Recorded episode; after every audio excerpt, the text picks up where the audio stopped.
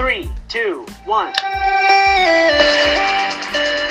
Hola, ¿qué tal pedagogos? ¿Cómo están? El día de hoy vamos a hablar acerca de un tema sumamente importante de conocer, el cual es la investigación científica. Vamos a definir primero a qué le podemos llamar investigación científica. A lo largo del tiempo hemos buscado la forma de resolver nuestras dificultades y sobre todo perfeccionar nuestras habilidades y procedimientos para absorber conocimientos del entorno y así poder aplicarlos para modificar nuestra realidad física, biológica y sociocultural. Anteriormente, en los inicios de la civilización, los acontecimientos obtenidos de esos procedimientos y habilidades estaban enmarcados en un pensamiento mítico y religioso. El pensamiento racional fue creciendo hasta que las explicaciones sobre los fenómenos naturales y sociales tuvieron el carácter racional, empírico y demostrativo que tienen en la actualidad. Existen dos palabras claves para la definición de nuestro tema. La primera es investigación. Esta viene del latín investigatio, que significa preguntar o interrogar. La segunda es ciencia, que igualmente viene del latín y significa saber que tiene su propia garantía de validez, es decir, saber demostrado. De aquí proviene la investigación científica, que es una búsqueda sistemática de conocimientos que pueden ser comprobados y que tienen que ver con todo lo que sucede. ¿Y para qué nos sirve una investigación científica? Gracias a esta se generaron conocimientos como por ejemplo la invención de la tecnología, celulares, reproductores de música, computadoras, etc. De igual forma la ciencia, vacunas contra enfermedades, trasplantes de órganos, creación de medicamentos, al igual que nos permite pronosticar el clima. Otro punto y beneficio importante es conocer las causas de muchos problemas de orden social, político y económico. No cabe duda de que la investigación científica ha hecho nuestra vida más cómoda otra de las cosas que también nos preguntamos muy a menudo es si en todas las ciencias se investiga de la misma manera. Claro que no, debido a que la investigación científica depende de su objeto de estudio. Es indispensable el trabajo deductivo a partir de axiomas para el avance de las ciencias formales. Una clasificación de las ciencias por Bunge en 1980 hay dos tipos, las ciencias formales y las ciencias factuales. Las ciencias formales estudian seres eidéticos que son ideas y números y las ciencias factuales que estudian hechos o fenómenos ya sean de origen físico, natural o cultural. Se dividen en ciencias naturales y en ciencias sociales. Las ciencias naturales son la filosofía, la química o la biología. Las ciencias sociales es la sociología, la comunicación, la psicología, la historia o la economía. Las ciencias formales se llaman también exactas porque sus conocimientos tienden a ser universales y atemporales. Carnap estableció una distinción entre verificar un conocimiento y confirmarlo. La verificación implica establecer la validez total de un conocimiento a partir de la experiencia y la confirmación es la validez parcial y limitada del conocimiento. ¿Y cuáles son los diferentes tipos de la investigación científica? Existen varias formas para clasificar la investigación científica. La primera es por finalidad.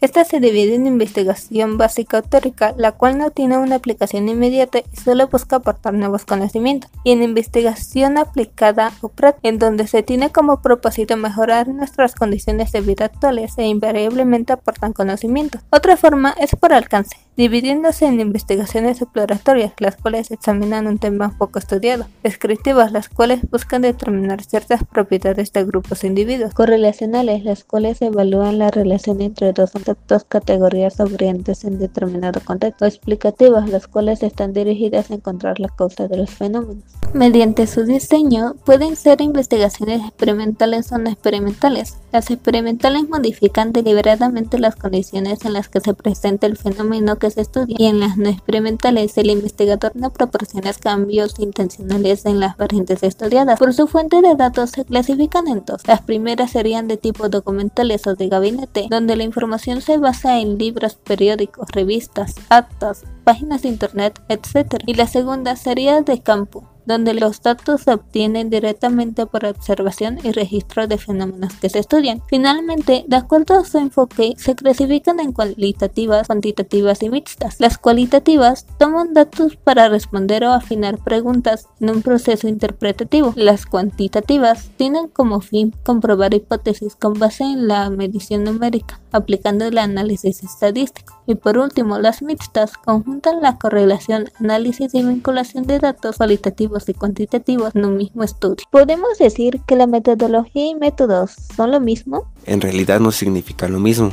Aunque ambos términos tienen las mismas raíces griegas, la palabra metodología incluye una tercera raíz, la cual es logos, que significa tratado o estudio. Así, la metodología de la investigación es el estudio de las condiciones, posibilidades y validez de los métodos o caminos que se siguen para lograr como meta un conocimiento científico. Algunos de los métodos que se aplican para alcanzar el conocimiento científico son los siguientes. El método inductivo es el método en el cual los investigadores parten de hechos particulares o concretos para llegar a conclusiones generales. El método deductivo es el método en el cual los investigadores parten de proposiciones generales o más universales para llegar a una afirmación particular. Por último, el método histórico es el método que utilizan los investigadores para estudiar hechos del pasado. Lamentablemente no todas las investigaciones científicas han favorecido la evolución de la sociedad. Siempre será posible que los descubrimientos e inventos sean utilizados sin escrúpulos.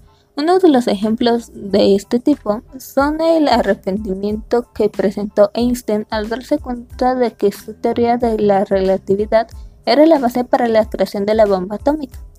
Por el contrario, una de sus ventajas fue la creación de un nuevo sistema para fabricar chips informáticos que permitieron la producción de microprocesadores más pequeños y potentes. Como afirma Olive en 2006, en la sociedad del conocimiento, el principal motor económico y cultural es el conocimiento generado por la ciencia y la tecnología. Debido a esto, ¿cómo creen que ha evolucionado la investigación científica en México y en Latinoamérica? El desarrollo de la investigación científica en América Latina ha sido resultado de varios factores. Algunos de los que podemos mencionar son el desarrollo político, económico y tecnológico del país. Otro de ellos es el fenómeno denominado fuga de cerebros, una encuesta realizada por la Organización de Estados Iberoamericanos para la Educación en 2009 da como resultado la falta de interés de las personas por la investigación científica. En México fue hasta finales del siglo XIX cuando hubo una actividad más notoria en el ámbito de la investigación científica. Bueno, más bien una serie de servicios relacionados a esta. Para finalizar, la investigación científica ha tenido grandes avances, convirtiéndose de suma importancia para nuestra vida, ya que sin la investigación científica no hubieran existido demasiadas cosas, como son los teléfonos o el internet, que hoy en día se convirtieron de uso diario. Sin duda, sin estos avances, nuestra vida no fuera tan cómoda como hoy la conocemos. Sin embargo, no todas las ciencias favorecieron a la sociedad, por lo que debemos de prestar atención a efectos inesperados o indeseados, sobre todo con la intención de mejorar la de vida de las personas, su medio social y cultural. Nos despedimos pedagogos y no se pierda nuestro próximo programa. Hasta pronto.